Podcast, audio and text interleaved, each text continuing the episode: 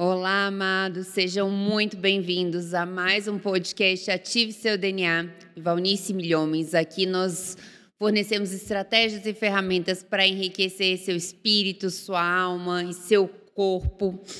E estamos também oferecendo um programa o Ative Seu DNA com estratégias de saúde mental, espiritual e do seu corpo. Depois você vê aqui no link da bio um programa para realmente transformar o seu corpo e a sua vida em 2024. E estamos na nossa série Identidade. O programa de hoje é o episódio de hoje é resolva as suas crises. Uau! Olha só, resolva as suas crises. E já começamos o nosso episódio de hoje Hoje nós vemos na Bíblia e nós vemos, se acompanharmos todas as promessas de Deus para a nossa vida, realmente, quando lemos todas as promessas de Deus, muitas vezes ficamos extasiados e emocionados com as promessas de Deus para a nossa vida.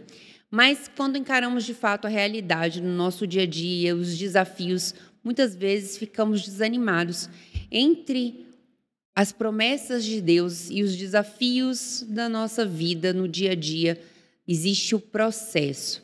Então, eu já queria começar a perguntar aqui, no dia a dia. Então, muito, por que, que acontece isso? Quando olhamos para as promessas de Deus na Bíblia, quando vemos tantas promessas de Deus na, na Bíblia, né? Que vemos tudo que Deus prometeu para a vida de para a nossa vida e vemos e nos deparamos com a nossa realidade lá do dia a dia, com a realidade que nós vivemos no dia de hoje, muitas vezes nós nos, nós nos frustramos. Então, por que, que, isso, por que, que isso acontece? E qual é essa distância que acontece entre a promessa e o que nós estamos vivendo hoje? Exatamente a distância entre a promessa e a experiência, porque nada é automático. Deus proveu-nos tudo em Cristo, mas nós precisamos usar o braço da fé para tomar posse de cada uma das bênçãos. E o grande problema reside aqui numa crise de identidade é a crise de identidade. Por isso o título do livrinho que eu escrevi, A unção e a crise de identidade. A diferença entre a unção e a crise de identidade. Deus me ungiu, mas eu tenho uma crise, por quê? Porque eu estou emocional, mentalmente distante da promessa. Não consigo ver, tudo é uma questão de onde está focada a minha mente. É muito simples para nós, porque vivemos num plano físico, nos mover pelos cinco sentidos. É a visão dos sentidos. Deus não trabalha conosco a partir dos sentidos. Deus trabalha conosco a partir do espírito. A linguagem é espiritual, a comunicação é espiritual. Então, o que Deus me dá, o que Deus me traz, o que Deus me fala, não depende do que estes olhos veem, estes ouvidos ouvem, estas mãos apalpam, esta boca prova ou este nariz aspira.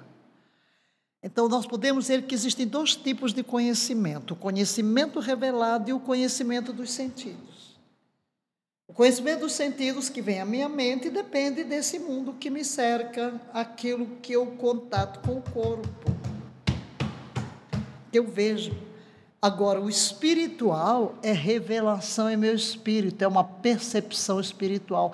Então, as promessas de Deus com respeito à minha identidade, quem eu sou, a aliança que a gente viu no último podcast, Deus, Deus pagou as minhas dívidas em Cristo, tudo que é dele é meu, não faz sentido estar marcando a minha vida, o que faz parte da herança pecaminosa, porque eu sou uma nova criação. Então, a origem é esta: crise de identidade, porque foquei a minha mente no mundo dos sentidos e não na revelação.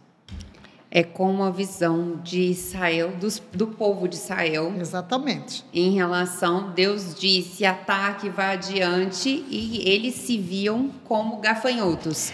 Eles não conseguiam. É, é interessante notar hum. aqui Israel. Você usou o termo. O que que significa Israel? Ele reinará com Deus. É o nome. Em um dos podcasts, você trouxe à tona a questão do nome, como o nome revela a identidade. O nome de Jacó significava o trapaceiro. Porque os hebreus tinham esse hábito de dar o nome, às vezes, do que viam. Como Jacó nasceu agarrando o calcanhar do irmão. Então ele assim: olha aí, né, querido, ele está querendo usurpar o lugar de primogênito. E é por isso que o irmão dele disse assim: não é, não é próprio que o nome dele seja Jacó, quer dizer, ele está sempre passando a perna, ele está sempre querendo. E esse era o nome dele. E quando ele está naquela luta, e luta, luta, luta, e não solta o anjo, eu não vou te soltar se não me abençoares. Aí ele tem que ferir a coxa dele. Aí ele diz: Teu nome não será mais Jacó, mas será Israel. Israel, então muda o nome, mudou o nome, mudou a identidade. Tua identidade agora é outra. Qual é a identidade? Tu reinarás com Deus, tu és príncipe de Deus, tu tens o poder de Deus, tudo isso, tu és um lutador de Deus, lutaste com Deus, venceste. Este é o nome de Israel. Então Israel tinha que tomar o que? Sua identidade de quê? Vencedor, príncipe de Deus, lutador com Deus. Tinha que assimilar esta identidade. Ocorre que, ocorre que, quando chegam no limiar da terra da promessa, por sugestão dos líderes, Moisés só vai dizer isso lá em Deuteronômio. Por sugestão dos líderes, ele manda os espias, vão espiar a terra que é o maior erro, porque você quer ver a coisa com esses olhos. Deus não fala aqui, Deus não disse que estava com o povo, Deus não fez milagres extraordinários, Deus não, não, olha as pragas do Egito, olha o tempo do deserto, o maná do deserto, a água da rocha. Agora não vai ver a terra, vai espiar para ver como é o povo. Ora, se você vai entrar no mundo dos você vai ficar com medo, porque se Aí chega e realmente, uau! E olha a terra que Deus nos manda conquistar. Eu vou ler o texto aqui, porque é interessante o relato que eles trazem para Moisés. Disseram assim: Fomos à terra a que nos enviaste, verdadeiramente mana leite e mel. Ok, concordaram com Deus. A terra é maravilhosa. Olha aqui os frutos. Até o cacho de uva tinha que dois carregar, você imagina, hein? Olha aqui, verdadeiramente a terra manda leite e mel, olha o fruto que a gente trouxe. Mas, agora o mais, olha o mundo dos sentidos. Eu quero bater nessa questão do mundo dos sentidos, porque eu não me movo pelo que vejo, pelo que sinto, pelo que dizem. Eu, me, eu tenho que mover pelo que eu creio. Eu tenho que mover pelo que Deus diz. Eu tenho que me ver o que Deus diz que eu sou. Não adianta ninguém querer jogar adjetivo em cima de mim. Eu vou olhar. Aí é onde você fecha os olhos, tapa os olhos, tapa os ouvidos, fecha os olhos, não quer saber. Quer saber do que vocês disseram? Não quero ler, não quero ouvir. Eu vou olhar para Deus, o que Deus disse, vou ler a palavra. A minha identidade é essa aqui. Não me chame de outro nome. Não me chame de outro nome. Não. nem de teimoso. Né? Verdadeiramente manda leite e mel, e é o fruto dela. O povo, porém, olha aí os olhos, olha, olha o mundo dos sentidos. O povo, porém, que habita nessa terra é poderoso, e as cidades muito grandes, fortificadas. Também vimos ali os filhos de Anak, aí pronto. Esse, esse é um grupo, dez, dez. Aqui é onde a gente pode ver aqui, tem doze. Dez, a maioria traz um relatório negativo. Aí entra o Caleb e Josué. Fez calar o povo perante Moisés e disse: Não, subamos, possuamos a terra, porque certamente prevaleceremos contra elas. Vamos sim. Aí os outros dez: Não, Não podemos subir contra aquele povo, porque é muito forte, mais forte do que nós. E diante dos filhos de Israel começaram a infamar a terra. Aí onde vem aquilo que você falou: ah, a terra, ela devora os seus moradores. Como é que eles sabiam que a terra devorava os devoradores se eles apenas estavam vendo? Todo o povo que vimos nela são homens de grande estatura. Também vemos ali gigantes, os filhos de Anak, descendentes gigantes.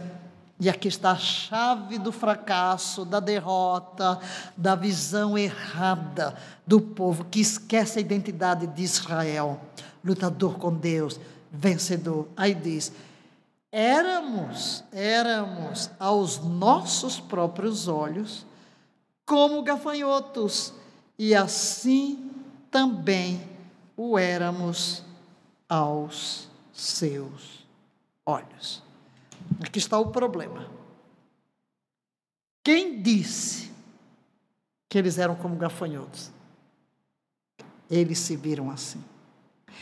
Ele foi o povo libertado do Egito, por fora livres, por dentro ainda uma identidade de escravos, que talvez seja a sua próxima abordagem, mas aqui ficamos verdadeiramente o grande problema deles é esquecer a identidade que Deus lhes deu no nome e verem-se, não apenas porque eles têm esta visão distorcida de si mesmos, eles pensam e dizem que os outros os veem assim. Então, quem disse que aquele povo os via como gafanhotos? Eles mesmos. Quem disse que eles eram gafanhotos? Eles mesmos. E essa era exatamente a pergunta. O povo de Israel se via como escravo. Como escravo, sim. No outro podcast a gente falou da diferença entre Saul e Davi. Saul coroado rei, mas se via como um escravo. Por dentro como escravo. Davi por fora, pastor, por dentro rei. Aqui está o povo. A visão que ele tem é uma visão de escravo. Por quê? Realidades que se confrontam. Nós nos deparamos aqui com realidades que se confrontam. Porque os espias constatam as duas realidades: a realidade física e a realidade da promessa. É, e chegam à conclusão, duas conclusões que se confrontam. Dez concluem do modo, dois concluem de outro modo. A primeira é a realidade espiritual. Qual é a realidade espiritual? A promessa. Qual é a realidade dos sentidos? A impotência. Sentimos como escravos. Fisicamente por fora, são livres. Já não estão no Egito. Mas por dentro, são escravos. Nasceram como escravos cresceram como escravos. E aqui reside o grande problema, aqui está o raiz do, do, do, problema. Espiritualmente, eles ainda são escravos. E o que acontece hoje no corpo de Cristo? Você era perdido, você era escravo do pecado, você estava amarrado, você estava prisioneiro, derrotado. Você veio a Jesus, mas continua a se ver com os olhos do seu passado. Você continua a cultivar aquela mesma identidade, por isso você continua, mesmo crente, com medo, com derrota, com fracasso, com uma baixa autoestima, porque ainda não assimilou quem você é em Cristo. E então, aí dá um bom exemplo dessa situação, dá um bom exemplo da minha pergunta. A crise, então, por, pela qual todos nós passamos, e que é uma crise como demonstrada aí, ela é uma mentira, ela é um espírito maligno. Claro, claro, porque Satanás, uma vez que você se converte, você pertence a Cristo. Satanás não pode tomar, mas ele vai fazer tudo para que você não desfrute a vida abundante que Cristo veio trazer, que você se torne um perigo para ele. Você agora, você era do reino de Satanás, passou para o reino de Deus. Uau, você pode se tornar uma arma poderosíssima contra o inferno, o saqueador do inferno. Então ele vai trabalhar com um pacote de mentiras. Ele vai trabalhar com acusação, ele vai trazer constantemente o seu passado, seu passado, viu? Às vezes você quer orar, às vezes você quer crescer, mas parece que tem um teto que impede que você alcance o nível maior. Você não consegue se ver em Deus, você não consegue abraçar o amor de Deus, você ainda anda, se vê com rejeição, ninguém me ama, ninguém quer, todo mundo me prejudica, as coisas nunca dão certo. Então, a crise sim ela tem uma raiz espiritual, ela é uma mentira. Satanás mente e você começa a ver as coisas a partir de uma realidade que não existe. Ela não existe, seu medo. Medo de quê? Vou fracassar, mas você não chegou lá, como é que você já está projetando um futuro que não chegou? Entende? Porque ela vem, a mentira vem, a crise é um espírito maligno que nos leva a ver as coisas com a perspectiva totalmente errada, totalmente distorcida. E ela vem para quê? Para destruir, primeiro, destruir a fé. Destruir a fé. Vem destruir a fé. Ela toma as circunstâncias que nos cercam, tornam cada circunstância mais real do que ela é, uma realidade. E nega as promessas divinas, rouba-nos a visão espiritual das coisas. Prende a nossa visão nas coisas do sentido e impede de nos elevar acima do que está acontecendo. E ela tem poder de quê? Nos amedrontar. A crise tem poder de nos trazer medo. E é onde, por que, que vem a depressão? Por que vem a depressão? Por causa do medo, por causa da insegurança, que do diabo usa circunstâncias para nos dar uma visão distorcida delas, fazer nos esquecer de quem somos, fazer esquecer do que Deus fez no passado. Se Deus nos abençoou até aqui, foi o que aconteceu com Israel. Esqueceu tudo quanto Deus fez no passado. Tem medo de quê? Você tem medo de quê? Você vê a crise. Olha, olha gente, para Elias. Elias vai lá, confronta o rei, pá, pá, pá, está lá desafia o rei, manda o rei chamar os profetas de Baal, vem lá, junta todo mundo, desafia os poderes das trevas, faz um sinal ali, pede fogo do céu, mata todos os profetas de Baal. Aí Jezabel diz: Vou matá-lo. O que, que, ele faz? Senta debaixo do zambujeiro, deprimido. Oh Deus, mata-me. Quer morrer, quer morrer. O que é isso? Depressão. Vem cá, rapaz. Você não viu tudo que Deus fez? Está com medo agora de quê? Da ameaça de Jezabel? É isso que a crise faz. Faz-nos esquecer tudo que Deus fez e torna a circunstância maior do que ela é. E como tiramos os olhos das promessas, aqui está, guarda isso no seu coração. Cada vez que eu tiro os olhos da promessa e coloco na circunstância, eu perdi a visão espiritual fui dominado pela visão dos sentidos, eu vou ter medo, eu vou fracassar, eu vou descrer, eu vou ser derrotado. Se Deus não vier nessa hora para me socorrer, o que aconteceu com, com Elias, levanta-te, come, a jornada é longa, é onde ele faz aquela caminhada de 40 dias até o monte de Deus até o monte de Deus. E no monte de Deus ele é renovado, claro, Deus mostra que ainda tem muita coisa para fazer, tem um profeta para ungir no seu lugar, enfim. E finalmente Deus tem um propósito de que não é dele morrer debaixo de um zambujeiro, é dele ser arrebatado de uma carruagem aos céus. Então a realidade é diferente. Então, verdadeiramente nós temos que entrar nesta realidade espiritual.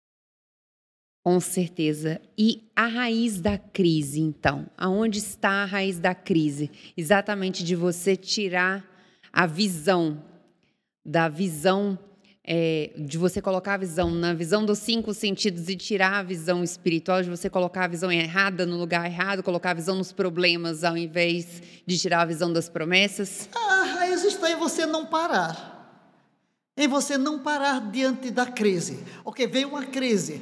Porque todos nós temos uma reação fisiológica diante de uma ameaça. É natural. Coisa mais natural do mundo. Todos nós temos uma reação.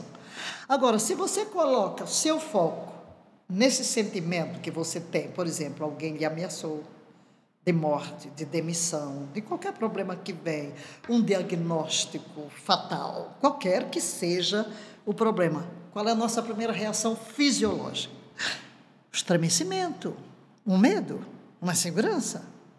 Aí a raiz está aí, em você não imediatamente mudar o foco da visão do problema para a promessa. Porque se eu ficar ali pensando naquilo, o medo vai crescendo, a insegurança eu vou esquecendo, e aí é onde vira um ciclo. Então o segredo está aqui, no momento em que uma crise bater. Aí eu, eu gosto do versículo do salmista que diz: Em qualquer tempo que eu temer, vai vir temor? Vai, eu confiarei em ti. Amém, aleluia. A visão, ela então estabelece o curso da sua vida? Claro, a visão me domina. A visão determina para onde eu vou. Eu sou, tu és o que tu vês. Tu és o que tu vês.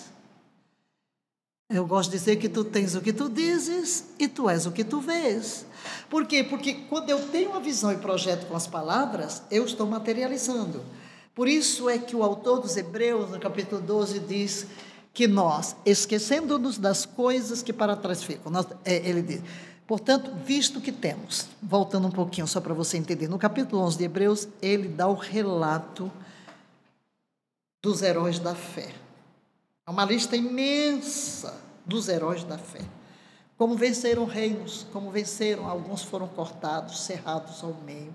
Mas diz que eles criam no invisível. Ali vai falar de todos aqueles heróis do Antigo Testamento que viam no mundo espiritual, embora a realidade fosse diferente. Mas eles criam, criam do que não era aparente. Um te, uma expressão muito linda sobre Abraão: creu contra a esperança. Creu contra. Por que esperança? Eu olho para o meu corpo, está velho, da minha esposa está velho, não podemos procriar, mas eu vou crer, porque a promessa disse, não importa as circunstâncias. Depois de falar dessa galeria de heróis da fé, vamos ver que ele usa uma figura como se fosse um estádio.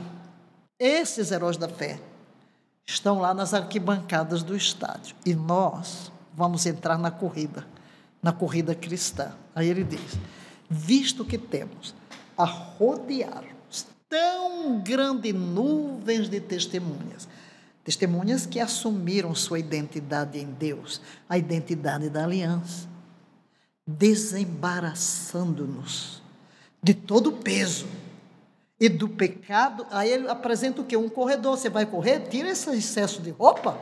Não é porque você vai correr, não pode ter nada ali prendendo. Você está numa corrida, a vida cristã é uma corrida, é isso que ele apresenta ali. Então, desembaraçando de todo o peso, joga para fora. E do pecado que tenazmente nos assedia. O pecado fica à volta, Satanás fica à volta tentando nos derrubar, porque ele não quer que corramos, não quer que sejamos semelhantes a Cristo. Porque se nós adotarmos a vida que Deus nos deu, nós somos uma ameaça para o inferno. Nós somos a voz de Deus na terra, nós somos o canal do poder libertador de Deus, sarador, transformador. Aí ele diz, então, desembaraçamos todo o pecado que nos rodeia. Corramos, corra com perseverança a carreira que nos está proposta. Como? Olhando para Jesus. Olha aqui a meta. Onde estão meus olhos? Onde está o foco da minha visão? Olhando para Jesus, o autor e consumador da fé. Sim, a visão. Qual é a visão que eu devo guardar? Não importa os problemas, eu tenho que levar os meus olhos para Jesus, levar meus olhos para Cristo, olhar para Ele. Ele é a minha inspiração. E se eu olho tanto para Jesus, Ele é a visão, eu vou terminar me parecendo com Ele. Tu és o que tu vês.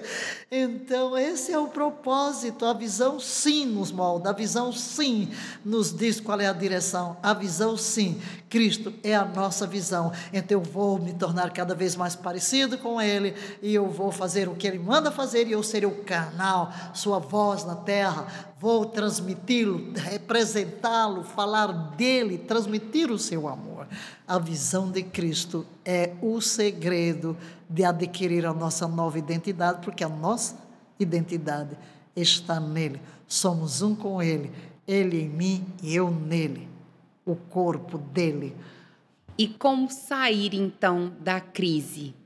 É como isso. resolver? É isso aí, é olhar para Jesus, não tem outro caminho, minha filha. Olhar para Jesus, sair da crise é rápido, tira o olho da circunstância e olha para Ele. Maravilha. Não tem outra saída, viu? Não, esquecendo-me das coisas que para trás ficam, prossigo para o alvo. Porque eu estou em Cristo, então é sempre, sempre uma questão de foco. Às vezes temos que dar um grito. Eu falo grito, estou falando. Grito mesmo. Grito mesmo. Às vezes a gente tem que dar um grito e dizer a nós: por que estás abatido a minha, minha alma? alma? Como Davi. Olha lá, como Davi. É interessante, Davi, que Davi estava na caverna. Mas ele não diz: tira-me da caverna. Ele diz: tira minha alma da prisão. E louvarei o teu nome. Ter minha alma. É a minha alma da prisão. Não é a circunstância mas é o que está dentro de mim. Então, não vou me ver a partir de nenhuma crise. Eu vou me ver a partir da palavra. Então, é um exercício de mudar a visão. E volto ao ponto: eu tenho que parar. Eu tenho que parar. Eu sempre gosto de dizer que eu faço isso. Relaxa. Primeira coisa, relaxa. Não fica debatendo. Porque quando eu, eu estou falando de relaxar no sentido literal.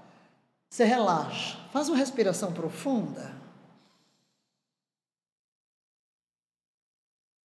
O que acontece? O medo vai baixando, a ansiedade vai baixando. No momento em que você tranquilo, porque nós somos um ser integral, espiritual, e corpo. No momento em que você faz uma respiração profunda, e começa a dar um comando de relaxamento, desde o alto da cabeça até a planta dos pés, órgão por órgão. Você vai ver que você vai se acalmando lá por dentro também. E vai tendo maior condições de ver as coisas como elas são, de refletir, de se acalmar, de não tomar decisões precipitadas, conclusões precipitadas Respira fundo. E eu gosto de dizer, pense que em cada respiração está Yahvé. E você pode bem repetir o nome. Yahvé. Relaxa. Relaxa. E comece a adorar. Olhe para Deus, eu te amo. Não fala no problema, não chega contando tudo problema, não, não fala. Porque se você fica falando problema, sua mente está ali envolvida no problema. A sua oração é uma, uma sessão de depressão, não é nem oração, embora você use o nome de Deus. Você não está vendo Deus, você não está prestando atenção, não está meditando, você está se envolvendo com o problema. Por isso eu digo, não é possível, você acabou de orar, saiu pior do que quando começou, porque não se encontrou com Deus. Então, essa atitude de relaxar na presença de Deus, aquieta, aquietai-vos, é bíblico, aquietai-vos e saber que eu sou Deus. Aquietai. Descansa no Senhor. Descansa. No sossego e na confiança está a vossa força. Em paz me deito e logo. Porque tu, Senhor, me faz repousar. Então veja-se, assim, por baixo os braços eternos é trazer aquela atitude de criança. Por isso Jesus disse: não nos tornarmos como criança, porque essa confiança em Deus que nos leva a descansar, a crer, relaxar. Para de ser agitado. Para de ser agitado. Eu falo assim, falo agitado, mas falo disso, eu sou muito tranquilo. eu realmente relaxo. E falar relaxamento, eu relaxo se eu acordo no meio da noite, o que, é que eu vou fazer? Preciso dormir, vou relaxar. Eu me deito, relaxo. Começo a dizer, ah, couro cabeludo, relaxa. Ou então eu digo, shalom, teste, respirando fundo, uma respiração diafragmática. Shalom. Eu quero me envolver no shalom de Deus. Hoje eu comentava aqui, né? Meu relógio me, me dá aqui ah, como é que foi o meu sono. Eu disse, ah, maravilha. Eu estava dizendo, ah, meu sono REM é maravilhoso. Porque o sono REM é o que relaxa a mente. Não é? Muito, muito tempo no sono REM. Eu vou dormir, já estou sonhando. Eu sono REM. Por quê? Porque você aprende a descansar em Deus. Este é o segredo. Maravilha. Então não esquece de curtir o nosso canal, Compartilha também esse episódio se você conhece alguém que está passando por uma crise, está precisando ouvir essa palavra. Compartilhe esse episódio e fique atento aos próximos episódios. Te aguardamos aqui.